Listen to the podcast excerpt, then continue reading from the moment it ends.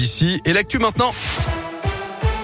Et c'est avec Colin Cotte. Bonjour Colin. Bonjour Guillaume, bonjour à tous. À la une de l'actualité, c'est une victoire pour les défenseurs de la cause animale. Un élevage de porcs basé en Auvergne a été condamné hier à une lourde amende par le tribunal correctionnel de Moulins. L'exploitation basée à Limoise dans l'Allier a été ciblée depuis plusieurs années par l'association L214 qui avait diffusé, on s'en souvient, des vidéos chocs en 2020 et en 2021.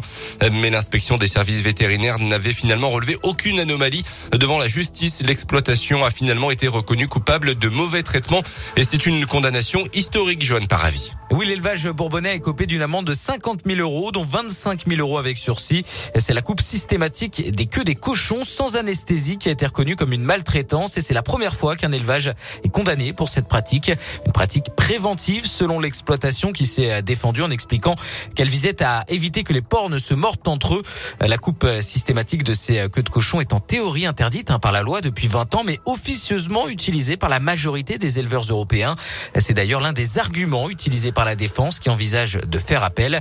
De son côté, l'association L214 s'est félicitée d'une décision considérée comme un signal fort. C'est un sacré caillou dans la chaussure pour la marque de charcuterie Erta qui se fournit chez cet exploitant et dont la communication se base principalement sur des conditions d'élevage respectueuses.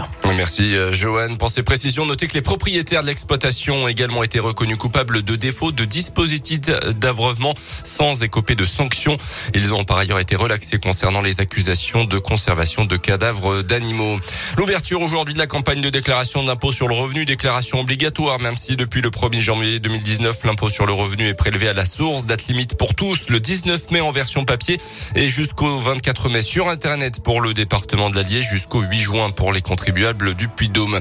Une plainte des membres de la famille de Samuel Paty contre l'administration française un an et demi après l'assassinat de ce prof d'histoire géo devant son collège de région parisienne. Euh, ils estiment que les services de l'État ont commis des fautes pour ne pas l'avoir correctement protégé. L'Ukraine craint une attaque majeure de la Russie dans l'est du pays, appelle la population locale à fuir dès que possible. Conséquence du retrait progressif de l'armée de Vladimir Poutine des environs de Kiev, notamment les troupes russes des Bro dans le secteur du Donbass.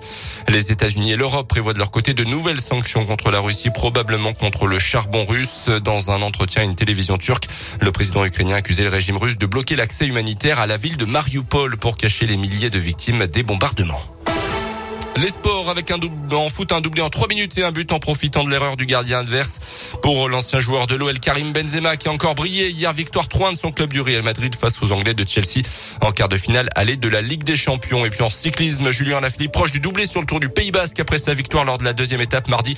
Il a terminé deuxième hier au sprint juste derrière l'Espagnol Bilbao.